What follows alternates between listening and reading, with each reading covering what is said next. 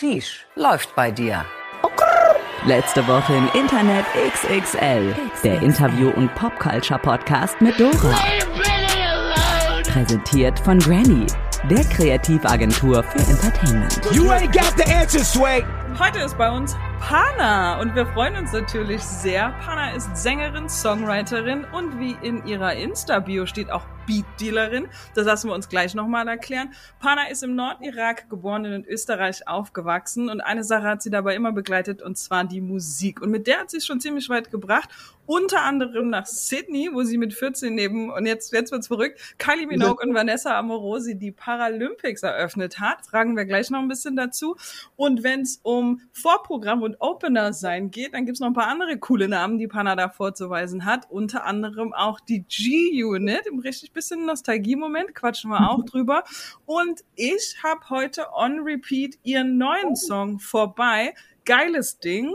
Ähm, alle mal googeln, aber Pana erzählt uns auf jeden Fall noch ein bisschen mehr darüber. Herzlich willkommen bei letzter Woche im Internet XXL, Pana. Wir freuen uns, dass du hier bist. Oh, Dora, ich bin jetzt komplett pink, ich bin nicht mal rosa. Dankeschön für dieses wunderschöne Intro. Ich freue mich extrem, hier zu sein äh, beziehungsweise mit dir reden zu können. Also vielen Dank auch für die Einladung. Wir freuen uns auch sehr. Ihr habt Dennis im Hintergrund lachen gehört. Der ist auch da. Dennis kennt man aus letzter Woche im Internet. Dennis ist der Mann fürs Bahnhofsviertel.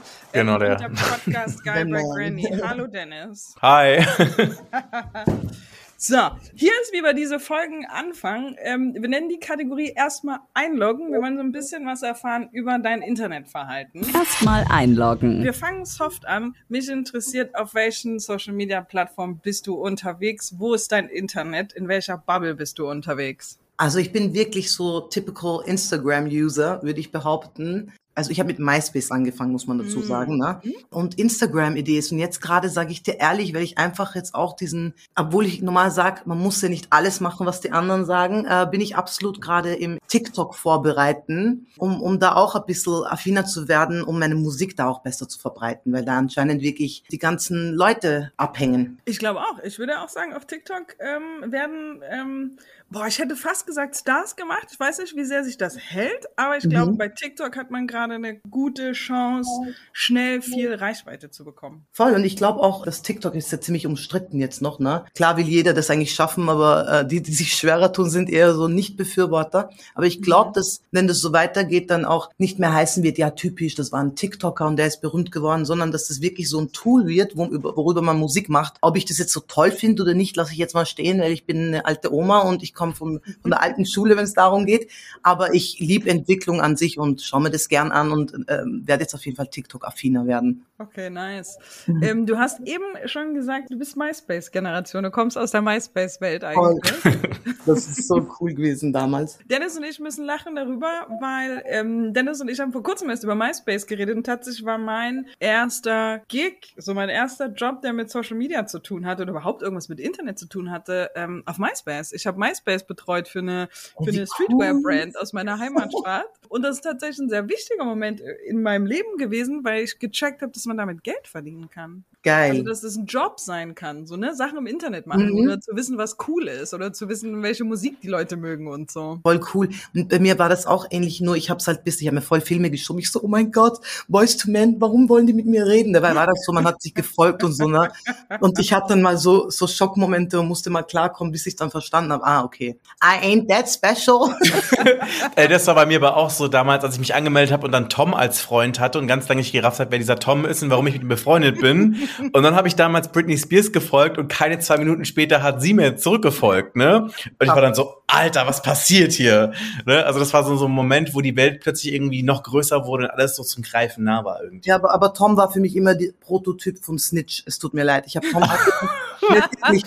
Tom was the motherfucker I was trying to get off. Weißt du, weil der war immer so da, der hat sich hingedreht. Du wusstest nichts über den, außer dass er dir ins Gesicht starten in deinem Business. And I was like, he's all over the place lass mich ein bisschen distanzieren von Tom. Bisschen von Tom. Ja, ja. Guilty ja. Pleasure. Guilty Pleasure. Gibt's was im Internet? Gibt's einen Account, dem du folgst? Gibt's so ein YouTube Rabbit Hole, in das du regelmäßig fällst, von dem du aber deinen Freunden nichts erzählst, so wo du den Link niemals weiterschicken würdest, aber eigentlich kannst du stundenlang mit dem Thema verbringen? Ähm, das ist so schlimm, gell? was ich jetzt sagen werde, aber alles, was mit Trash zu tun hat, das ist so wirklich nicht cool, ne?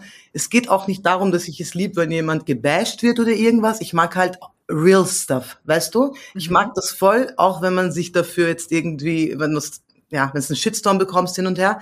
Wenn ich Leute dabei beobachte, wie sie sie selbst sind, egal ob im Schlimmen oder im Guten, weil ich von denen abpicke und natürlich, ich schaue voll gern so Love and Hip Hop und so, weißt du, das ist Mm. so Leben oder oder ähm, diese Basketball Wives und so. Also ich bin, ich bin so richtig, ich glaube ja immer auch, bei Love and Hip Hop ist halt jede Stadt bei mir drin. Ja. Und ich mache mein Fitness immer, weil ich bin ein richtiger fauler Sack, aber ich möchte gesund bleiben. Und da habe ich so ein Kardiogerät zu Hause und ich bin nicht die Musikhörerin, weil da bin ich so genervt so schnell beim Sport. Und dann bin ich da und schaue mir so vier, fünf Folgen an und danach am Snatch, das Spot, weißt du? ähm, ich kann das total gut nachvollziehen. Ich habe vor kurzem, ich weiß gar nicht, was war, irgendjemand hat mich gefragt, was ich machen würde, wenn ich nicht Granny hätte, wenn ich nicht im, im Agenturgeschäft irgendwie wäre. Und ich habe gesagt, ich würde Shows machen, und zwar Reality-Shows. So ich geil, liebe ich Hop, Love and Hip-Hop so sehr. Ich halte Ich das auch. wirklich für eine der fünf besten Fernsehsendungen of all time. Ich liebe dich, Dora. Schau mal, I knew why I like you. Deswegen, das, ich habe schon über die Screens gespielt, weil I feel you. Es ist echt so. Welche Stadt wäre dein Ich muss, Favorite? guck mal, guck mal, auf jeden Fall New York, einfach weil es halt the Classic ist, muss ich sagen, ja. Ja. Und Cardi und weißt du, die ganze Story von ihr und alles fand ja da statt. Miami finde ich irgendwie so für einen Arsch auf gut Deutsch, meine ich gar nicht Ganz böse. komisch. Miami, ganz komisch. Wirklich, so richtig so, wo ich mir denke, gezwungener Reality, weißt du, da wird so Mhm. richtig gemacht, weil die Armen sind schon eigentlich retired, die da vorkommen zum Teil. die wollen wahrscheinlich einfach ihr Dough machen, aber am meisten wirklich New York und äh, Atlanta ist immer so Atlanta. ja, Mhm. Atlanta ist auch halt so alleine wegen, ich liebe ja den, äh, den, den, wie heißt der Sohn von der? Oh mein Gott, äh, äh, Little, Little Scrappy. Ja, Little Scrappy. Ja. The Scrappy. Man, er ist so cute. Wenn der wüsste, dass es mich gibt, aber er ist ja auch verheiratet, lass mal den Talk. Seine Mutter ist die Beste. oh my, Mama G, oh Gott. Alter, die ist toll. So, jetzt mal tot ernst, äh, Hand aufs Herz und Handy raus. Die letzte DM, die du verschickt hast. Lies mal vor. Oh mein Gott, warte, jetzt, lass mich mal kurz schauen. Äh, die auf Instagram, Kannst du dir aussuchen, wo? Die letzte, oh mein Gott, an meine, also ist eine meiner engsten Freundinnen, eine meiner besten Freundinnen, ist auch eine Sängerin, die Mel. Und ich habe ihr geschrieben, Schatz, hat Mama abgenommen, ne? Weil ich immer ein Abnehm-Freak-Ding habe und ich sehe halt, dass Mel voll fleißig schon seit Wochen richtig trainiert und wieder für ihre neuen Shows und alles in Form kommt. Und dann habe ich zufällig, hat sie unter enge Freunde was gepostet und ich liebe ihre Eltern sehr. Und ich so, ja, hat die Mama abgenommen. Das war die letzte DM. Okay, cool. ähm, was ist gerade so los in deiner Bubble? Was ist gerade der Hype? Was ist gerade der Aufreger? Was ist so los, wenn du dein Instagram aufmachst? Ähm, was beschäftigt deine Bubble gerade? Also bei mir ist es immer das Shade Room. Wenn ich schaue ins Erste, da kann ich nichts dafür. Das ist so eine Seite, wo direkt mal in mein Face kommt. Ich bin momentan schon wieder schockiert vom, vom Tristan, also da will ich gar nicht anfangen. Der ist schon wieder am Fremd machen. Stopp, stopp, stopp, stopp. Was ist der T? Was hat er gemacht? Guck mal, äh, er hat halt jetzt wieder irgendwen geschwenkt. Was heißt wieder? Ich tue jetzt so, als wäre er Future. Sorry, let me take that back. Baby Nummer 14. Ja, da wollte ich auch gehen, zu denen komme ich ja noch. Aber eher so, ne, er hat schon wieder das Gleiche, was er gemacht hat. Und guck mal, mir tut das halt voll leid für die Chloe, weil er hat jetzt schon wieder eine andere gehabt, nur diesmal ist ein Kind entstanden. Dieses Kind existiert schon und es wird halt äh, jetzt die ganze Zeit Shitstorm betrieben online und, und gegenseitig halt sich fertig gemacht und so. Es werden auch DMs gefälscht, wo Tristan irgendwelche komischen Sachen sagt. Deswegen weiß ich auch nicht, aber es ist bestimmt was dran.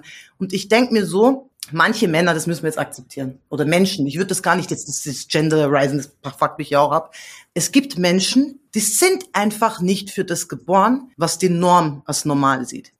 Weißt du, und ich sag ehrlich, ich hatte selber schon so einen an meinem Hals und irgendwann habe ich selber, und wir sind Besties, also wir sind so gut miteinander, ich bin auch äh, so richtig Berater, Wingman, was auch immer, weil im Endeffekt ich das akzeptiert habe, okay, wenn ich das will in einem Mann, dann ist es halt nicht der, ne? Der muss frei sein, der braucht es, weil im Endeffekt finde ich es auch nicht gesund, wenn man Menschen, die einfach so sind, wie sie sind, es muss ja nicht ein notorischer Cheater sein, ja, kann einfach sein, dass er ein Freiluft-Hippie ist, der gerne nackt herumtanzt und keine Ahnung was, Okay. äh, sich dann Mädels äh, äh, anzieht, weißt du? Man muss sie halt lassen, weißt du? Mhm, edgy Take. Jetzt ist, was spannend ist daran, ist, dass er ja eigentlich, wenn du in diesem Kardashian-Clan drin hängst, es ist eigentlich ein Ding der Unmöglichkeit, so einen Lifestyle zu haben, ohne dass Chris kommt und dir auf die Finger haut, ne? Voll. Aber ich, ich weiß nicht inwiefern, ich guck mal, ist auch wieder so eine Sache, ne? Die kennt ja ihre Sippschaft, blöd gesagt, ne? Die weiß schon, was da abgeht und so. Und ich glaube, man hat das auch oft gesehen, wenn man, wenn man die auch ansieht, die Reality von denen, they out of control manchmal, ne? Und sie ist halt so eine, die, die sieht halt das Geschäft natürlich. Ich glaube, ich glaube, sie ist am Ende des Tages eine typische Mutter. Meine arme Mutter, die muss ja auch uns alle, unsere ganzen Sorgen und uns auf die Finger klopfen und hin und her. Sie ist halt natürlich eine business-minded Woman, aber wenn man da drüben ist in den Staaten und Dora, ich weiß, du warst ja auch schon da drüben und hast bestimmt auch so mitbekommen, das sind halt andere Dimensionen. Und ich glaube, in ihrer, wie sagt man da, auf ihren Level und so, ist die gar nicht so unnormal. Die ist einfach so eine Businessfrau aus California, wo die Kids einfach so viel Scheiße waren. Tochter macht ein Porno, was macht sie drauf? Ganz ehrlich, Mastermind. Die hat einfach Ähm, das liebe, ganze ich liebe Chris Jenner. Ähm, äh, Ich sagte, deswegen bin ich immer so ein bisschen in Verteidigung bei ihr, weil ich sehe immer so, ich kann mir vorstellen, wie sie irgendwo in der Ecke sitzt und sagt, fickt euch ihr hässlichen, darf ich das sagen eigentlich? Sorry. Dennis fand's gut. Aber Schatzi mal zu. Und das, das machen alle unsere Eltern. Die machen es vielleicht nicht vor uns. Wir machen es doch auch, dass wir mal hinfluchen, obwohl wir das niemals so meinen, uns die Zunge wegbeißen. Und deswegen lass die Chris Jenner einfach Chris Jenner sein. Die hat ihr Ding gemacht. Ich bin, ich habe ein Handycase mit ihrem Gesicht oben. Deswegen, we can't discuss about that one. Mich hat neulich jemand gefragt, Dinner, mit wem Dinner? Jay-Z oder Chris Jenner? Und ich wusste nicht, was ich antworten soll. Das ist voll krass, dass du das sagst, weil jeder, der mich kennt, weiß auch, dass ich extrem Jay-Z liebe. Deswegen Ähm, wüsste ich auch nicht. Oder? Aber ich glaube eher Jay-Z. Hier ist, wo ich ins, ins Wanken geraten bin bei der Frage. Ich liebe den und würde tendenziell eigentlich immer sagen, wenn ich mit irgendeinem Celebrity ein Dinner haben kann, dann wäre es auf jeden Fall Jay-Z. Ich habe tatsächlich auch einen Fragenkatalog vorbereitet und bin Mhm. jederzeit bereit für dieses Dinner. Aber ich glaube, den Juice, die wirklichen Antworten, die sehr praktischen Antworten, auf wie man es macht in der Industry, kriegt man wahrscheinlich von Chris. Mhm. Das ist ein spannendere Gespräch. Glaube ich auch. Ich mein, wobei man sagen muss, guck mal, die sind ja beide eigentlich so, keiner dieser Musiker, Rapper, was auch immer, hat gerappt und ist reich geworden. Die Scheiße wird es auch nie geben. Die haben einfach auch business-minded gehandelt, weißt du, die haben auch verschiedene Businesses angefangen. Ich glaube, dass äh, eben Chris für das, was jetzt läuft, the type of business und das alles, was nach außen ist und Entertainment 100% mehr Tipps geben könnte. Und Jay-Z aber diese ganzen, wobei, nee, die, die, die, die zerlegt den auch in den ganzen anderen Business. Passt schon, Chris. Dinner, ne? Eigentlich Mhm. wäre das Dinner, das Dinner wäre mit Chris. Naja. Voll. Ähm, wir fragen ja alle Gäste oder wir bitten alle Gäste, uns ihren Drink zu nennen, den sie gerne trinken wollen in der Episode. Und wir haben deinen besorgt. All I Need Green Tea. Damit habe ich nicht gerechnet. Möchtest du uns sagen, warum du das ausgesucht hast? Sehr gerne, aber but first let me do this, weil ich bin schon fast am Verdursten und dann wollte ich aber für diesen Moment warten. Moment. Ja, ich meine. Ich habe So. die, Dose aufgemacht. Auf jeden Fall, guck mal, ich habe irgendwie immer diesen Drang, mich äh, gesünder zu ernähren und alles. Und dann musste ich mal Energies habe ich weggelassen. Und da, wo ich wohne, um die Ecke, gab es ein Startup und die haben diesen Green Tea gemacht, All I Need. Ich empfehle den höchstens. Und dann dachte ich, guck mal, eigentlich trinke ich Wasser am meisten. Ab und zu gönne ich mir ein All I Need und eine andere Marke, die sehr kapitalistisch unterwegs ist, die ich nicht nennen werde und die ich in, in, in Low Key konsumiere, in Zero. Aber habe mir gesagt, guck mal, mach ein bisschen Support noch dazu. Und wir haben jetzt darüber gesprochen. Das war mein Ziel ein bisschen auch. Aber ich kenne die nicht, ich kenne die nicht. Aber vielleicht senden sie mir ja zwei, drei Stücke. Dennis, hast du eigentlich auch einen? Ähm, tatsächlich nicht, nein. Aber ich habe ähm, so einen Aloe-Drink vor mir stehen mit solchen, kennt ihr das mit diesen Stückchen drinne? Dachte ich schon, das ist so das, was am nächsten vermutlich kommt. Dennis, das ist schlimm. Das ist Nee. richtig bad taste. Mach nicht. Ähm, der Grün ist sehr lecker. Ich finde ihn gut. Ähm, also Shoutout an die, an die All I Need Leute. Hast du auch einen gerade, Dora? Na klar. Ach so, ich doch dachte, ich dachte, ach so. machen. Ich bin so slow. Ich Klar. dachte, du, du nimmst random Drink, ich nehme meinen. Ah, das feiere ich jetzt noch mehr. Geil. Nee, wir haben uns den besorgt. Ähm, ich Voll habe mir cool. den hier nach Hause bringen lassen, äh, weil ich auch die Woche nicht im Office war. Ähm, ich finde den sehr lecker. Mega. Cool. Okay, gut. Dann fangen wir doch mal vorne an. Die Frage stellt man dir bestimmt häufiger. Du darfst sie auch in kurz beantworten, wenn Klar. du willst. Oder sie auch skippen, wenn du keinen Bock hast. Wie bist du zur Musik gekommen? Also das war ganz äh, eine eigene Sache. Ich, ich habe ja zwei Kriege überlebt, den äh, Golfkrieg 1991 und den Giftgasangriff 89. Und als wir auf der Flucht waren, hatten wir unseren Papa verloren. Wir waren eine Großfamilie, haben den Papa verloren und wir waren dann, ähm, hatten so ein sehr reicher Mann aus der Türkei, den hat es voll leid getan, der hat uns mitgenommen, beziehungsweise er hat uns gefunden, lass mich mal so erklären. Er hat uns gesehen, wir waren vor so einem Diner, sind wir gesessen da draußen. Ich hatte eine Kassette von Michael Jackson, Thriller und einem Walkman bekommen. Das waren die einzigen Momente, wo meine Familie dann lachen hat können, weißt du? Und Ja. das hat mich sehr geprägt und irgendwie ist das dann so zum, ich sage Fluch und Segen ein bisschen geworden, dass ich dann das irgendwie ab dem Moment war mir klar, ich mag das voll gern. Und dann habe ich halt angefangen, wo wir dann nach Österreich gekommen sind, 91, waren wir in einem Flüchtlingslager, habe ich immer in den Kindergruppen und so gesungen. Dann gab es einen Chor und die Betreuer dort wollten das halt ein bisschen fördern und so. Und dann habe ich immer weitergemacht und so und dann bin ich heimlich auf Stadtfeste gegangen, weil mein geliebter Papa, Gott hab ihn selig, der ist vergangenes Jahr leider verstorben. Der war ein bisschen so, weißt du, der war sehr overprotective, aber the kindest guy actually, weißt du. Ja. Der hat halt so Sachen, der war immer insecure bezüglich, ja, wir sind jetzt in Europa und wie kommt es denn? Die macht jetzt voll ihr Ding und eigentlich ist ja das absolut nicht gestattet, beziehungsweise eher so eher shame, weißt du, Ja. wenn man das gemacht hat und deswegen habe ich immer so meinen Kopf riskiert und war dann bei so einem Stadtfest und habe immer so Whitney Houston Lieder gesungen und so. Und dann haben die Nachbarn gesagt, boah, ihre Tochter, die kann richtig gut singen und so. Und dann war es sehr am Anfang so, was sind hin und her und tralala. Ich war auch immer so diejenige, die ohne Support System jetzt bei Castingshows und alles war, was ich aber nie zu, zu hart persönlich genommen habe, weil ich wusste, where we come from und was halt meine Eltern für ein Bild von allem hatten und so. Und dann bin ich irgendwann mal bei einer Mini-Playback-Show, wo ich einfach lauter war als das Playback, stand so ein Manager da, der damals richtig gut in Österreich unterwegs war. Der hat mich dann gesigned, hat dann ganz weirde Musik mich machen lassen. Ich versuche noch immer, dass das ja niemand findet im Internet, weil das war einfach irgendwas. Das war nicht der Kitty Contest, oder? Nee, nee, nee, vergiss das. Wenn das wenigstens Kitty Contest wäre, ich wäre proud, oh my gosh. Nee, es war wirklich so fast schon im Techno. Irgendwann zeige ich es euch zwei, okay? So Pinky Promise. Habe ich Bock drauf. Hey, und ich habe den Text selber geschrieben und der hieß Together We Are Strong. Und dann wurde das der offizielle Soundtrack von den Paralympics 2000 in Sydney. Und äh, da bin ich dahin geflogen. Danach hatte ich mit Coca-Cola so diesen Weihnachtsmann-Truck-Tour gemacht und habe dann ein bisschen so Fuß gefasst. Leider ist dann mit dem Management ein bisschen alles so wie mit vielen schiefgegangen. Ich war einfach so ein Mensch, der, der bin ich noch immer. Ich lasse mich nicht unterdrücken. Ich bin ja auch Kurdin, muss man dazu sagen. Ich bin voll der Che Guevara.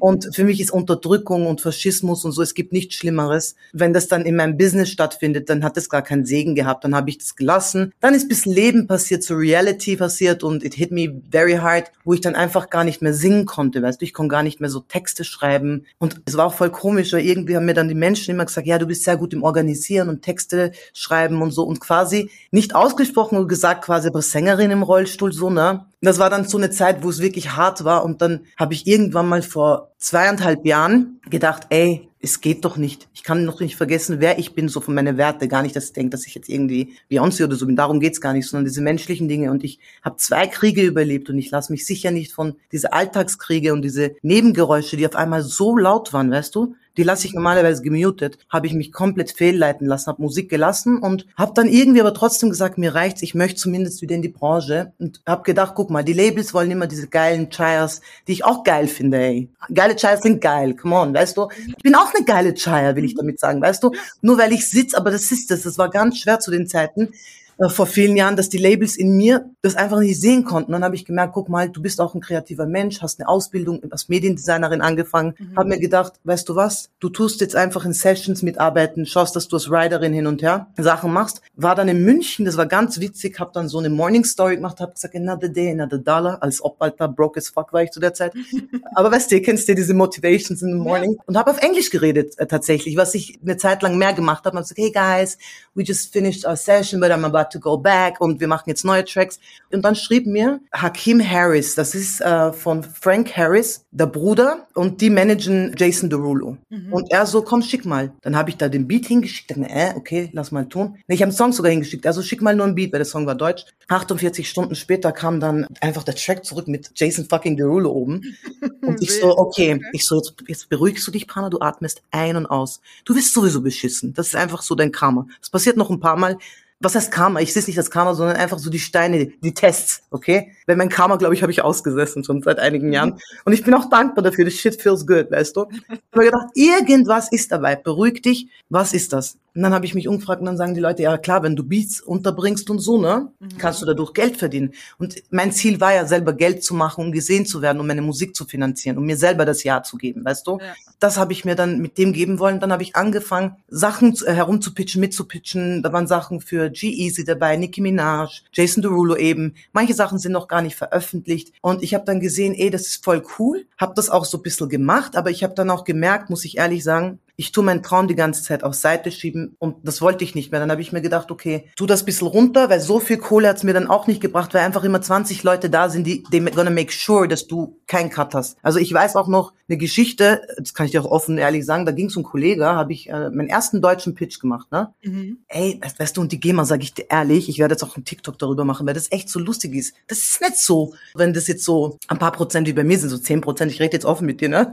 Ähm, ist das jetzt nicht so, dass ich mir jetzt ein Schloss daraus bauen kann oder so, ne? Klar. Aber ich war quasi Teil von einem Production-Team für dieses Projekt, wo ich ein Sample-Remake gemacht habe. Quasi, die, ich habe da ein Remake von einem Film gemacht, um es nicht zu kopieren, wegen den Copyrights und so, ne? Hab das gemacht. Dann war das ein Produzent aus meiner Stadt hier in Wien, ne? Und der so zu mir, hey, du hast die Chance, jetzt auch da was zu pitchen, versuch das mal. Dann das gesungen, habe sogar bis zwei, drei Uhr nachts die ganze Zeit versucht. Also ich sag, das waren 32, 33 verschiedene geschnörkelte Kacke, die ich normal nicht machen würde. Weißt du, es war so opernmäßig auch. Mhm. Hab's gemacht und dann wurde das auch genommen. Und mir wurde gesagt, hey, und inzwischen, Dora, weiß ich ja, was abgeht. Ne? Und wenn ich darüber rede, denke ich mir, boah, wie, wie evil. Da wurde mir gesagt, guck mal, entweder du kriegst 5% und dafür steht dein Name da, oder du kriegst 10% und dein Name steht nicht da. Ah. Diese Politik. Und ich war so, weißt du, ich war schon immer so ein kleines Schlitzöhrchen, durch die Branche auch.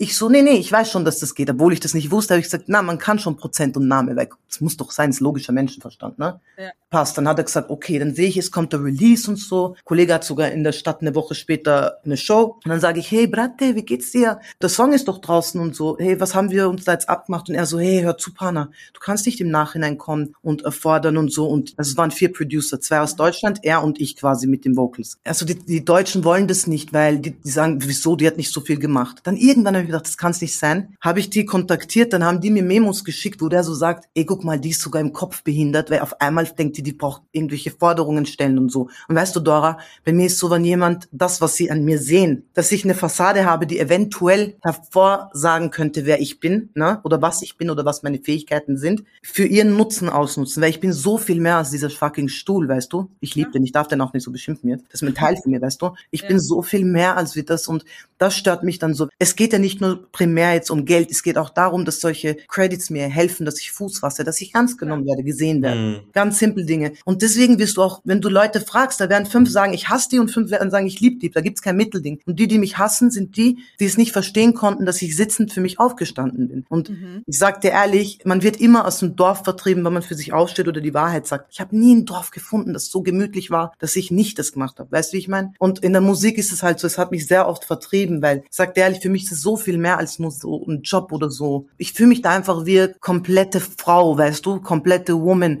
Ich fühle nicht, dass mir was fehlt oder so, weil die Stimme hat keine Gestalt an sich. Weißt du, wie ich meine? Und das ist so eine Sache, die man mir oft abschlagen wollte und auch zum Teil noch abschlagen möchte. Aber es ist halt so bei mir immer, wenn, wenn mich was verletzt, ne, ich bin eine Heulsuse, 100 Prozent. Aber ich schwöre, Dora, extrem sogar. Aber es ist so krass, wie der liebe Gott das gemacht hat. Das ist so mein Benzin. Also aus Schmerz habe ich sehr früh lernen müssen, dass ich Großes baue, weil ich habe Hoffnung daraus gemalt, weißt du? Weil wenn ich da sitze und die Situation betrachte, wie sie ist, ist sie ja ziemlich dünn, weißt du? Ich musste dann im Endeffekt die rundherum sehen. Ich konnte nicht nur das sehen, was ist. Und wenn du jemand fragst, habe ich zu Dennis letztens äh, auch gesagt, wenn du jemand fragst, wenn der mich sieht und auch in meinem Standardaufzug, ich habe auch Dennis geschaut, durchschnittlich wie ein Obdachloser aus, weil ich den Look liebe zu Hause gern chille, weißt du so. Die würden einfach sagen, wenn du sagst, was macht die Panna? Die würden sagen, ja, die Panna wohnt in einem Behindertenpflegeheim, die tut gerne ab und zu da zeichnen und ihr Lieblingsbrot ist das und das. Und es ist wirklich sehr oft so, wo ich dann einfach dann, wenn ich auf die Bühne gehe, das bin, was ich bin, weißt du? Ja. Und das mir keiner abschlagen kann. Und das ist halt so mein eigenes Approval, was ich mir einfach täglich geben möchte, weil es wirklich hart ist. Du weißt es selber, come on. People of color in general, weißt du, wie ich meine? Ja. Dann noch mit, wenn man jetzt liebt, was man liebt, wen man liebt, ne? Und wenn man ein Schicksal trägt oder ein, ein sag ich mal, ein offensichtliches. Du weißt, es ist so,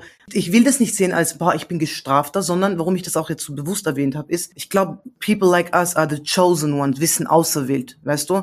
Und ich glaube, dass Menschen wie wir viele Leute zum Denken bringen können, weil klar, wir haben gelitten und den Schmerz kann man nicht einfach sagen, ja, das lasse ich jetzt als Narben. Mit dem kann ich mich nicht zufrieden geben. Die Narbe, die ist einfach die Geschichte, die man dadurch erzählt und dass man den Leuten sagt, guck mal, von dort bis dahin und Erfolg hat längst nicht mit Musik oder irgendwas, was wir beruflich machen, zu tun, sondern sich selber erlauben, zu, dass man wächst, weißt du? Dass man auch fällt und dass man verletzt ist und dass man einfach sieht, kein Schmerz kommt, weil du gehasst wirst vom Universum oder vom lieben Gott oder von was auch immer du dran glaubst, was dein Herz begehrt, weißt du? Sondern es ist wirklich der einzige Weg eigentlich, weißt du? Wie, wie kommen wir zu Changes, zu Gewinnen und so, weißt du? Nicht vom Sitzen. Ich glaube auch, dass viel in dem, wenn ich, glaube ich, entscheiden müsste oder wenn ich einen Finger mhm. drauf kriegen müsste, was macht, dass ich erfolgreich bin und dass ich wahrscheinlich, wenn ich mich jetzt einfach vergleiche mit den Menschen, mit denen ich vielleicht zur Schule gegangen bin oder so, vielleicht sogar ein bisschen überdurchschnittlich erfolgreich bin in den Dingen, die ich tue, haben zu 100 Prozent mit Chip on my shoulder zu tun. Ja, mhm, also mhm. der, der Umstand, dass Leute eben manchmal nicht denken, man kann das oder nicht denken, man hat das drauf oder nicht denken, man ähm, und all die Dinge, die man so bekommt, ne, als Person of Color. Nur alleine, dass Leute denken, man ist vielleicht nicht ganz so klug oder man ist faul oder was auch immer so die Stereotype sind. Und ich glaube, diese Lücke, die man da selber füllt, hat ganz viel damit zu tun, wie mein Leben jetzt ist und aber auch, und das war Spannendes gesagt, wie zufrieden man mit sich selber ist, hat mit all diesen Dingen nichts zu tun. Voll. Am Ende ist es ich mit mir, so, ne? Ich muss mir abends in die Augen gucken vom Spiegel beim Zähneputzen und mich gut finden und es ist komplett egal. Und ich glaube aber auch, dass diese Growth eben auch so ein bisschen von diesem Chip on our shoulder kommt. Es mhm. ist völlig egal, was irgendjemand anders darüber denkt, so, ne? Am Ende Voll. des Tages. Und das ist, glaube ich, auch was Spannendes, was passiert, wenn man ein bisschen bisschen Erfolg hat in dem, was man macht, dass man merkt, oh fuck, ich bin trotzdem immer noch mit mir hier alleine. So, ich bin immer noch, wer ich bin. Egal, ob ich auf einem coolen Event sitze oder ein bisschen Geld oh. verdient habe oder irgendwie fancy in den USA irgendwas Verrücktes mache mit Celebrities. Mhm. Am Ende des Tages bin ich ich und entweder bin ich glücklich oder ich bin sad. Nix davon ändert sich mit Kohle oder Fame oder Erfolg oder was auch immer man in der so Western World für erstrebenswert wow. hält. Sehr krass gesagt. Also ich bin ja ein Legastheniker manchmal beim Sprechen und du hast das gerade, das hat mir gerade Gänsehaut gegeben. weil genau, schau mal, das ist das, was ich dann Leuten zeigen werde, weil das ist für, das ist für mich Definition von Erfolg, weißt du? Zu wissen einfach, wer du bist und was du ohne dem, dem, dem und das bist. Und ich glaube, deswegen ziehst du dann auch die guten Dinge an, weißt du? Voll. Und ich glaube aber auch, dass sich das nicht so richtig abstrakt erklären lässt. Also es ist ja sehr theoretisch, ne? Mhm. Man kann das jemandem sagen, man kann jemandem sagen, ey, selbst wenn äh, eine halbe Million Euro Cash irgendwo rumliegen hast, bist du trotzdem vielleicht nicht happy, weil es andere Dinge gibt, die wichtiger sind. Das ist aber auch so ein bisschen Fantasie. Also weißt du, wenn du mir das ja, irgendwie voll. vor 20 Jahren gesagt hättest, mit ich 20 vielleicht, sagen wir mal vor 10, 15 Jahren gesagt hättest, ich arbeite drei Jobs und weiß nicht, wie ich meine Telefonrechnung bezahlen kann und ähm, wohne im kleinsten WG-Zimmer der Welt, so. Dann hätte ich natürlich gesagt, was erzählst denn du für einen Scheiß? Ich glaube, eine halbe Million würde mir richtig helfen gerade. Aber bottom line, that's not it, so, ne? Ist so. Alright. Du warst letztes Jahr in der Bravo. Ich mache jetzt hier einen harten Cut und fange ein neues Thema an. Du warst letztes Jahr in der Bravo. Ja. Bitte was? Erzähl doch mal. Das war vor ein paar Monaten sogar, Dora. Das war. Ah, das war vor ein paar Monaten. Sorry. Ja, und das war so cool und ich habe es so geliebt. Weil es war ganz witzig, ne? Ich habe kurz mal fürs Hustlen auch mal Künstlermanagement gemacht. Äh, nächstes Mal kannst du mal Millionen bieten, würde ich das nie wieder machen, by the way. Mhm. Und habe dann eine Zeit lang so diese Schiene gemacht, ne? Und ich stand in der Bio dieser Künstlerin, das Management-Kontakt, aber die Leute dachten immer, es ist umgekehrt, ne? Und ich ließ so durch und ich denke mir, weil das die Künstlerin war sehr jung, ne? Habe ich mir gedacht, na Bravo, war voll cool. Ich so, hey du, die Bravo möchte, ich wieder voreilig, ich glaube, die Bravo möchte über dich berichten. Dann lese ich da, und dann steht da, hey liebe XY, wir würden sehr gerne ein Interview mit Panna machen und es war für mich so schön, ich sag's dir ehrlich doch, aber ich bin so, ich hype das, weißt du, ich bin nicht so, dass ich das sag, ja, it is what it is, weißt du, nein, Bro, das ist für mich eine Ehre, weil ich wollte das schon, seit ich ganz, ganz jung war, die Bravo hat mich schon viel Trouble gekostet in meiner Jugendzeit, allein in der Schule. wirklich, ich habe immer jeden Donnerstag die Bravo gelesen im, im Werkunterricht und meine Haare mit einem Bügeleisen geglättet. Damals gab's ja nicht so diese Glätteisen und meine Arme Lehrerin, wir war immer voll verzweifelt und ich so, glauben Sie mir, Frau XY, eines Tages, ich bin da drin und ich werde Sie grüßen und so. Ich habe es leider nicht gemacht, aber das war so schön und vor allem habe ich gedacht, schau mal, über 30 und da drin, okay, I'm special right now, okay. Und dann haben die direkt eine Doppelseite gemacht. Ich habe das geliebt, ich bin ehrlich und ich danke denen, weil ich habe einfach, wie du auch merkst, viel zu sagen und ich möchte einfach gern mich mitteilen und auch meine Musik unter die Menschen bringen und ich danke jedem, der mit mir den Weg geht und auch äh, die Sachen gerne über mich berichtet, weißt du? Du hast gerade gesagt, I'm special right now.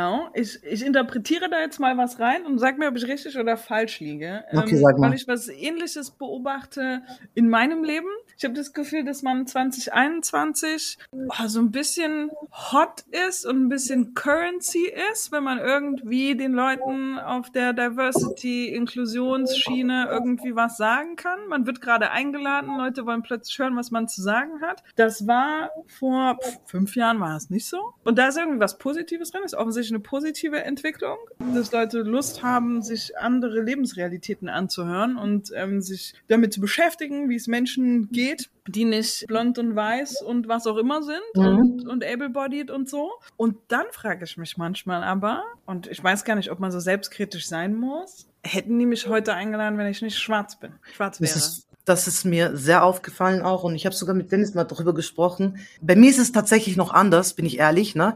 Aber jetzt gerade auch mit, äh, wenn es um, um äh, LGBTQ-Community geht und People of Color und so, finde ich schon, aber es ist, ich schwör's dir, jeder, der es macht, und ich will jetzt keine Firmen nennen und schon wieder verklagt werden, aber ich könnte sehr gerne, auch bei uns hier, wo ich mir denke, Bro, seriously, das ist so richtig unauthentische Kacke, einfach nur um mitzuschwimmen und da merkst du, die haben das gar nicht mit Herz gemacht, weißt du?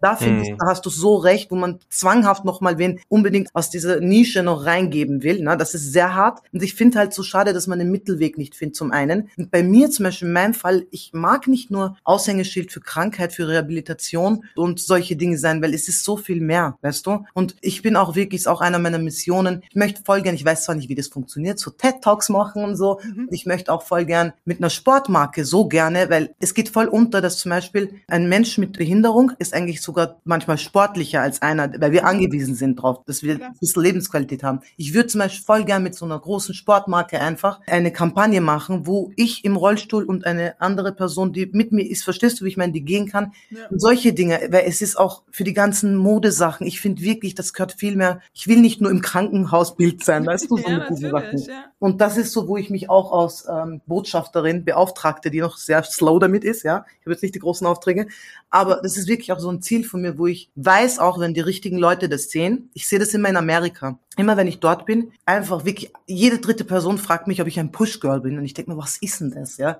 Dann habe ich das Ja. mal gegoogelt und das ist so krass, Dora. Und ich bereue das so hart. Als Facebook anfing, hat mir die Produktionsfirma von denen geschrieben, ne? ob ich einer dieser Mädels sein darf. Ihr wisst ja doch, wie ich bei MySpace dachte, dass Boys to Men mich heiraten wollen. Habe ich genauso Facebook-Fail interpretiert. Also deswegen, everything was off. Dann habe ich jahrelang gecheckt, ah, das sind, okay, ich sehe, das war so eine Reality über Frauen, die ihre Karrieren meistern und im Rollstuhl. Wobei ich auch sagen muss, ganz ehrlich, sogar mir das nicht so realistisch war, bin ich ehrlich mit euch, weil ich mache ja auch alles allein und so. Und da habe ich auch gemerkt, so hey, da gibt's gar nicht diesen realistischen Eindruck. In Amerika, die sind alle so impressed und äh, so touched by me. Hier ist es so, jetzt langsam kommt's, wie du das vorhin gesagt hast und ich möchte es jetzt wirklich versuchen und ich sagte, ich krieg trotzdem noch immer so viele. Ja, und wie wird das auf der Bühne ausschauen? Ja, das werden Treppen sein und hin und her. Ich erfinde zum Teil, dass man Rollstuhl springen kann, weißt du, weil ich mir denke, lass mich mal dorthin kommen. Leute, ich war mal Backstage, da war ich mit DJ Tomic Back, back in the days unterwegs und er sagte so, ja, du kannst heute singen. Und ich schaue so vom Backstage-Bereich in meinem Besuff, Teenager besoffen sein, ja. Ja. sehe so Leute, ich so, oh Gott, der ist schon auf der Bühne, all meine Haters sind im Publikum. Und das war auch für mich so, weißt du, ich konnte da ein bisschen Anerkennung, ganz ehrlich, zu der Zeit bekommen. Ich war gerade mal 15 und habe mich in den Club geschmuggelt. Dann sehe ich, fuck, es sind zehn Treppen. Ich bin stockbesoffen, der Rollstuhl und ich. Und ich so, let's go. Bum, bum, bum, bum, bum, bum, bum. Runter and, out. und dann meine Haare nochmal auf die Seite geschwungen und darüber. Und ich sag nur, ich, es ist halt für mich wirklich so, wo ich denke, eigentlich ist es halt so schade, weil es ist schon okay, auch, dass es wie mich Leute gibt und auch in dieser Branche sind, weißt du? Klar. Und ich möchte echt, und ich weiß, und ich werde es, weil seit ich klein bin, habe ich einen Traum. Ich habe immer gesagt, bitte lieber Gott. Ich weiß nicht, warum ich so egoistisch war, aber ich habe das so ausgesprochen. ich so, bitte lieber Gott, lass mich die erste Mainstream-Sängerin im Rollstuhl sein. Und Leute, schaut mal, es gibt alles schon. Und something's telling me, das ist für mich. Also nicht, dass so, oh, sie ist jetzt bei den äh, Eurovision Song Contest. Danke, das kann man gern lassen.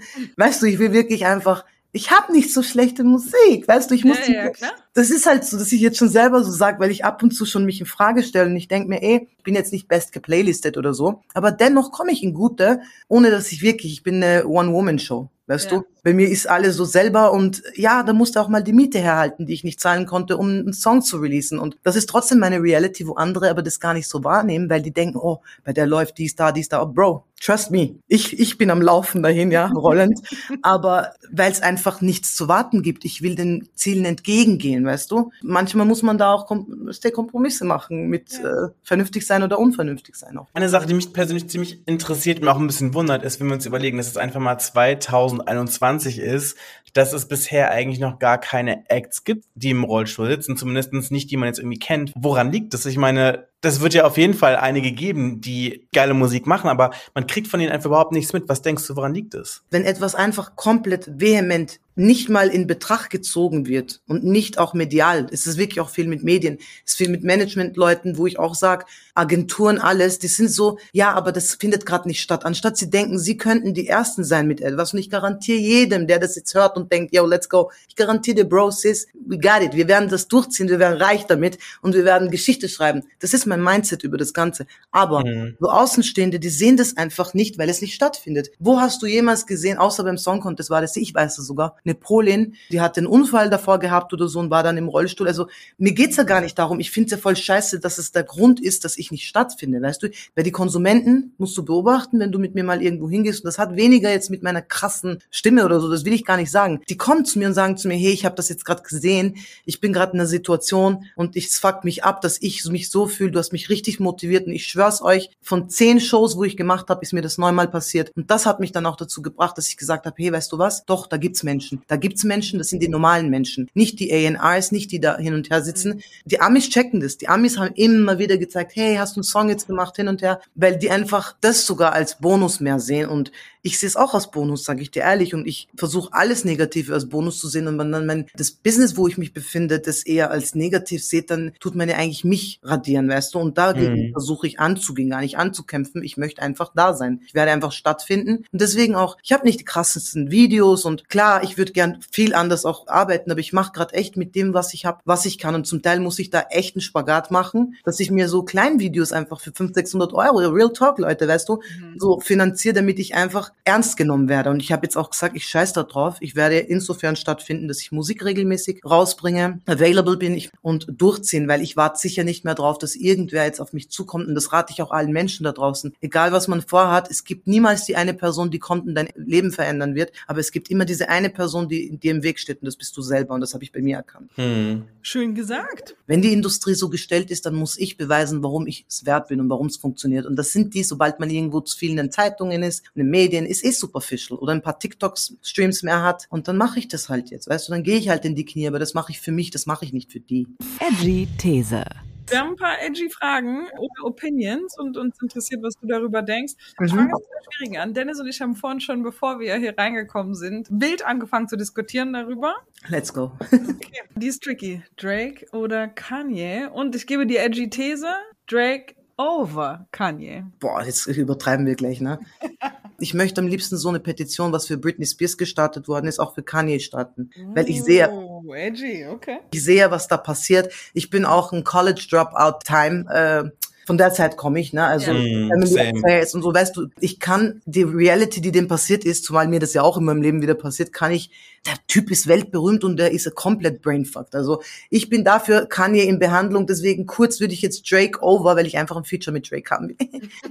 Leute, wisst ihr, was ich gemacht habe? Ich habe in einen Track, den habe ich dann runtergenommen, weil ich dann doch Deutsch machen wollte. Aber ich schick den euch. Habe ich eiskalt Drake im Intro drin, in einem Interview, wo er so über Liebe kurz redet, in der Hoffnung, dass er mich verklagt und auf mich aufmerksam wird. Aber ich war doch so unwichtig. Hier ist, wo Dennis und ich rausgekommen sind, beziehungsweise Dennis soll mal selber sagen, was er sagt. Ich sage Kanye over Drake any day. Und zwar gemessen am Impact on Culture. Die Reichweite, also der Einfluss von Kanye. Jeder. Mainstream-Typ hat in seinen five favorite Songs einen Kanye-Beat. 100 Prozent. Und hat nicht mal eine Ahnung, dass es ein Kanye-Song ist. Und deswegen Kanye over Drake, auf jeden Fall. Ich halte dagegen. Und zwar aus drei Gründen. Erstens, bis vor kurzem habe ich noch in, in der Drake-Straße gewohnt, also Drake-Straße. Deswegen it's a sign. Dann, zum anderen ist es aber auch, dass ich persönlich halt wirklich sagen würde, dass Drake so ein bisschen das Game total gechanged hat, indem er einfach so alles ein bisschen langsamer gemacht hat, alles so ein bisschen entschleunigt hat. Also ich glaube, dass er halt wirklich der Grund ist, warum einfach Songs viel, viel langsamer sind und sich alle, wie soll ich sagen, so im Rap, Gesangs-R&B-Bereich sehr auch so ein bisschen so von dieser Zeit äh, Marvin's Room irgendwie so ein bisschen haben treiben lassen. Und ich finde, dass das auf jeden Fall so eine Sache gewesen ist. Und auch, dass, glaube ich, viel mehr Leute auch, ähm, als man sich das vorstellt, zum Beispiel auch die ganzen Klamotten von Drake tragen, diese ganzen Labels und so. Ja. Ich habe da auch ein paar von diesen Klamotten von Kanye West, von dem Label, Mhm. von Good Getting Your Dreams Come True, wie auch immer dieses Label hieß. Aber insgesamt würde ich echt sagen, dass super viele Leute sich auch an Drake auf jeden Fall orientiert haben. Stopp Aber vielleicht ist es auch so ein nee, nee, Generationsding. Stopp grad sagen. nee, nee, nee, stopp mal, stopp mal, stopp mal. Das, da können wir ja nicht diskutieren. Da hat doch recht. Go for it, girl. Mit Klamotten und Drake brauchst du mir nicht kommen. Denn Gib das ist ja wirklich das Schlimmste, Aber wirklich, like- hat. Entschuldigung, aber wie Aber- man heute so. aussieht, wie man sich kleidet, that's a fucking Kanye thing all the way. Alles. Ich, Aber ich, weißt du, ich, ich, mach, ich lege jetzt einen drauf. Ich sage, wenn Drake sich selber anziehen dürfte, er der schlecht angezogenste Mensch in der Musikindustrie. Aber ich finde ihn nicht immer so krass geil abgezogen. Ich finde ihn jetzt ziemlich okay. Also ist jetzt nicht so, mir ist noch nie, also danke Dennis, wegen dir denke ich zum ersten Mal an Drake-Style. ich hab den irgendwie ist da an mir vorbeigegangen. Aber mal ganz ehrlich, bei Kanye West, erinnert ihr euch noch an diese komischen Brillen, die vor ungefähr zehn Jahren alle getragen haben, weil Kanye die früher die ganze Zeit getragen Aber hat? Diese komischen, Aha. so wie die ganzen, wie die Atzen? Aber das ist genau mein Punkt. Meins auch, weil er zieht haben durch. die Brillen getragen, weil Kanye sie getragen hat. Genau. Und er zieht durch und er setzt neue äh, Trends ohne Angst auf irgendwie links und rechts, weißt du. Und weißt du, eine Sache muss ich euch da sagen. Ich habe auch versucht, das letzte Mal, wo ich in LA war, ich bin so crazy, ich habe echt versucht, auf seinen Gottesdienst zu kommen. Und ich werde das noch Oh. machen. I don't give a damn. Ich möchte da hingehen. Ich war tatsächlich eine Connection entfernt. Oh mein ich Gott, Hatte warum? mich auch, ich hatte mich auch vorgearbeitet. Jeder, den ich getroffen habe, kennst du jemanden? Ich mitnehmen? Kennst du jemanden? Ey, krass, ne? Schaffen auch wir noch dran. Aber auch noch dran. So, hier ist ein Edgy One. Der ist von mir persönlich. Der beste deutsche Rapper ist Cool Savage. Boah, du bist so gemein, ne? Guck mal, es gibt ja viele Beste, aber äh, King of Rap, ja. Aber Savage ist auf jeden Fall King of Rap. Oder? Mein Zögern war gar nicht, dass ich ihm das abschlage, im Gegenteil. Mir ging es eher gerade darum, weil ich gerade in letzter Zeit mich sehr viel mit guten Deutschrap äh, befasst habe und viel angehört habe. Aber doch, er ist derjenige und er hat auch viele Wege geöffnet. Also man darf nicht vergessen, was der geschaffen hat und dass der noch immer stattfindet aktiv. Und ich muss auch ehrlich sagen, der hat auch ein super Team. Da ist auch Richard an Bord. Shoutout an dieser Stelle, die richtig gute Arbeit leisten und wo ich merke, ey, da merkt man, das ist so für mich so ein Paradebeispiel von gesunder Karriere, weißt du, wo der auch Familie nebenbei aufbauen konnte, wo der einfach sein Ding durchziehen konnte, ohne dass jetzt groß Familien und was auch immer, you know, another edgy Thema, sich da mitspielen. Deswegen Kudos an Savage, er ist auf jeden Fall ein großer und hoffentlich äh, mache ich auch mal mit dem Track. Ich habe den randomly zufällig auf der Geburtstagsfeier von jemandem gesehen. Also Mhm. Die Person war mit ihm befreundet und das war die Geburtstagsüberraschung, dass er kam und auf dieser kleinen Geburtstagsfeier irgendwie drei Songs gespielt hat. Das war zu einer Zeit, wo der gerade gar nichts am Start hat. Es gab jetzt irgendwie keinen, keinen Song, den er irgendwie am Promoten war. Man hatte den auch eine Weile nicht gesehen. Mhm. Und der steigt auf die Bühne und alle in dem Raum sind völlig, oh, man hat fast ein bisschen Pippi in den Augen gehabt. Ja, ja. So ein guter Rapper ist. Mal alles drumrum weggelassen, ob man jetzt irgendwie, weiß ich, ob man den jetzt klamottenmäßig cool findet, ob der die schönsten Schuhe hat oder was man so messen kann an Flyness, ja. So vom Talent. Handwerk her als Boah. Ja. Wirklich niemanden anders in Deutschland, den ich so feier wie Savage. Er ist Hammer. Also ich muss wirklich auch sagen, er ist auch voll cool, weil ich habe dem mal sogar geschrieben, habe dem Song gezeigt, der ist so down to earth, hat mir dann auch äh, gesagt, hey, mach das lieber auf Deutsch, das wird richtig gut werden. Das liebe ich an Leuten und diesen Leuten gönne ich und verstehe dann auch, warum die Erfolg haben, weil wenn du anderen gönnst und dir nicht zu schade bist, auch mal einen Tipp hier und da zu lassen oder auch mal einen Stoß zu geben, dann kriegst du das doppelt zurück. Deswegen alleine deswegen ist er ein Wahnsinn. Dennis, hast du noch Gedanken zu Savage? Also ich kann sagen, ich habe ihn mal ein paar Mal kennengelernt so in meinen Radio Days und kann echt sagen, dass es echt ein richtig guter Typ ist. Also von der Art echt cool, Talent cool.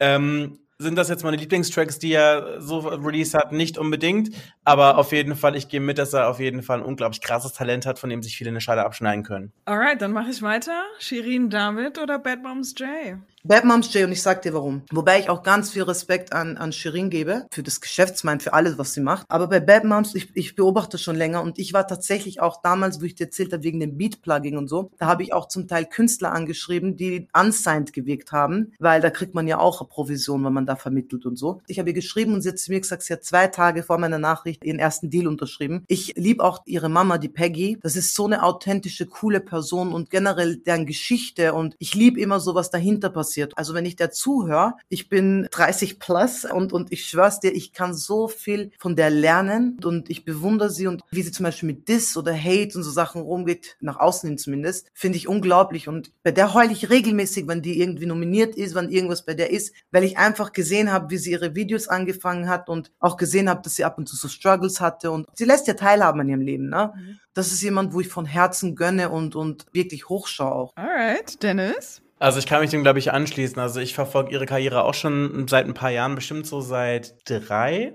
Und auf jeden Fall finde ich echt super faszinierend, was sie geleistet hat in der Zeit, wie sie sich entwickelt hat. Und ich finde auch, dass sie sehr viel in der Deutschrap-Szene verändert hat. Zum einen, was die äh, Wahrnehmung von Frauen im Biss angeht, aber auch was die Wahrnehmung von der queeren Community angeht. Absolut. Sie ist, glaube ich, eine der ersten, die bei diesem Karrierelevel offen sich als bisexuell geoutet hat, was auf jeden Fall ein ziemlich großer Step ist. Also den Beitrag, den sie auch bei der Deutschrap MeToo-Geschichte ähm, beigesteuert hat und auch selbst gesagt hat, dass sie Erfahrungen gemacht hat, fand ich auch sehr, sehr mutig. Ich finde aber natürlich auch cool, was Shirin macht, aber ich habe das Gefühl, dass bei Shirin mittlerweile halt schon so eine Maschinerie dahinter sitzt, dass ähm, ich dann, glaube ich, die Credits dann doch wirklich zu Bad Moms J geben würde, wenn ich jetzt wählen müsste. Und ich muss ganz kurz dazu sagen, wenn ich darf, bei ähm, Bad Moms J, was auch eben wegen, wegen dem Outing und so, was ich so sehr feier und wo ich einfach wirklich sehe, auch deswegen kriegt sie auch die Liebe zurück, die ist erstens authentisch as fuck, kommt sich nicht zu groß vor oder sonst irgendwas. Mhm. Das ist das eine und das nächste ist, die hat ähm, auch gesagt, gesagt, hey, die Rapper in meinen DMs, die ein Feature von mir wollen und so, ne? Die sind homophobe zum Teil, ne? Und warum? Also sie tut da nicht so, sagt auch, ihr steht auf äh, Mädels, die knutschen, aber ihr akzeptiert die Community nicht, ne?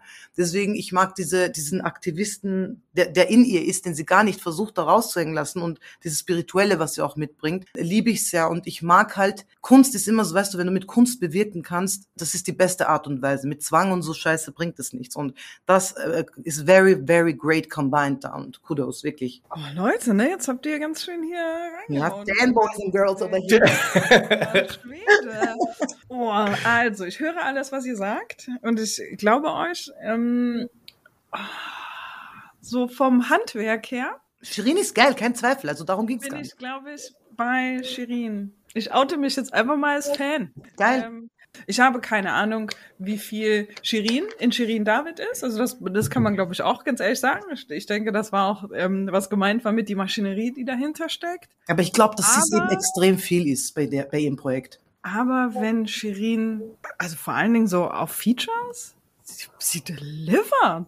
Auf jeden Fall. Sie liefert ab auf jeden Fall. Das Album ist auch geisteskrank, also ehrlich, ne? Da gibt's gar nichts und auch wie gesagt, ich bewundere diese Frau auf anderem Level und ich höre auch von gewissen Freunden von mir auch, dass sie richtig so supportive ist, egal was man da nach außen sagt und der wird halt absolut zu Unrecht sehr viel Hate äh, rübergeschossen und weil du gesagt hast, wie viel sie das ist, weißt du, warum ich denke, dass sie ganz viel davon ist und das wege ich gar nicht von dem ab, wie viel Text und was auch immer von jemand kommt, alleine die Performance, weil ich weiß selber, wie das ist, wenn du im Studio bist, ne? Wie die das abliefert, wie die das einsingt. Das ist ja wieder eine eigene League, würde ich sagen, weißt du. Das ist, ja, da ist die Champions League und da kann ja nicht jemand zu schnell das Wasser recken und da ist sie trotzdem, da ist in Bad Mountains sie wirklich das Gleiche. Und wie gesagt, sie ist krass, da gibt's gar nichts. Das ist auch so ein bisschen, worauf ich hinaus würde, mit ich weiß nicht, wie viel davon von ihr ist. Ähm, ich meine tatsächlich so, ne? Ich, ich mhm. habe keine, keine Meinung dazu, ob die Texte von ihr sind, keine Ahnung, haben Leute Opinions dazu. Ich schreibe auch nicht alles alleine, Aber weißt du? Ich finde Shirin als Rapper so mega. Sie delivert. Voll.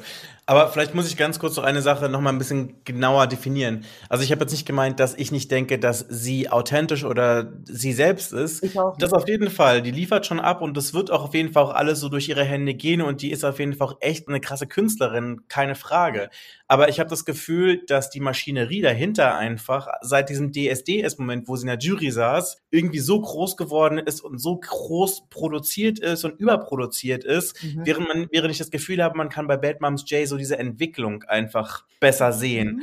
Das Ding ist zum Beispiel gewesen, ich kenne Shirin jetzt nicht persönlich, aber auf jeden Fall verfolge die Karriere auch so ein bisschen so aus ihrer YouTuber-Zeit von früher noch. Dann hat sie ja, war sie bei DSDs in der Jury, hat Sabrina Settler gecovert und dann war sie halt wirklich so allgegenwärtig. Und dann waren diese Produktionen extrem riesig. Und ich kenne ein paar Leute, die dadurch auch so ein bisschen mit ihr so zu tun hatten, die da auch irgendwie beruflich involviert waren. Und das ist halt einfach riesig, was da einfach an einem Volumen dahinter steckt. Und das ist einfach der Punkt, den ich meine, so, ne? Also auch allein schon so dann dieser Ice-Tea und diese ganzen Sachen, wo du einfach das Gefühl hast, es wirkt plötzlich so einfach larger than life. Also I love it. Ich mag, dass das alles so groß geworden ist. Witzig, dass du sagst, Shirin bei DSDS. Ich finde, da hätte man ein bisschen mehr noch produzieren können. Ich fand sie tatsächlich bei DSDS Katastrophe und hätte uns allen und der Industry gewünscht, dass sie es geiler macht. Hm. Ähm, ich fand, sie sah fast ein bisschen beratungsresistent aus bei DSDS. Ich glaube, dass es wirklich so war auch. Was ich schön fand an der DSDS-Nummer war, hier ist jetzt plötzlich eine Influencerin bei DSDS. Gesamtdeutschland findet Influencer blöd und die können nix und die mhm. sind langweilig und die sind nicht klug und die sind nicht witzig. Das ist die Opportunity. Tatsächlich für die gesamte Influencer-Industry und tatsächlich für eine weibliche Rapperin hätte ich uns allen gewünscht, Shirin hätte einen besseren Job gemacht bei DSDS. Aber es war auch, weißt du, so Anfänge, glaube ich, so für das Größere bei ihr und irgendwie irgendwo ist sie trotzdem auch ein bisschen Chris Jenner der deutschen Szene für mich, mit dem Business Mind. Ja. Guck mal, ich finde das so krass auch, weil eins ist Musik machen, das andere ist Geschäft machen und sie ist eine krasse Geschäftsfrau. Ja. Auf jeden Fall. Mm. Musings zum Schluss. Pana, gibt's einen Account, dem du gerne einen Shoutout geben würdest? Gibt's irgendjemanden, den du nennen würdest, wo Leute mal vorbeigucken sollen? Ein Account, den sich alle mal angucken müssen? Einfach das Shade Room, Alter. Ich bin einfach nur auf das Shade Room. Jeden Morgen ich so, what the fuck, schon wieder Shade Room. Die posten auch 30 Beiträge oder so am Tag, was ja krank ist. Ja. Und dann auch nochmal zum Schluss, wo findet man dich? Wo kann man deine Musik hören? Wie findet man dich auf Social Media? Einfach unter Pana Music und auf Spotify einfach unter Pana. Und ich würde mich sehr freuen, wenn ihr meine Musik abcheckt. Das war eine sehr schöne Runde. Vielen Dank, dass du bei uns warst, Pana. Ich hatte eine richtig gute Zeit mit unserem Gespräch. Und das war das Ende von letzter Woche im Internet in Lang. Wenn euch die Episode gefallen hat, dann abonniert diesen Podcast. Und ich kann im Moment keine guten Angaben dazu machen, in welcher Frequenz dieser Podcast erscheint. Aber ihr findet den nächsten. Schwöre. Vielen Dank auch euch. Ganz viel Liebe auch für die Zukunft.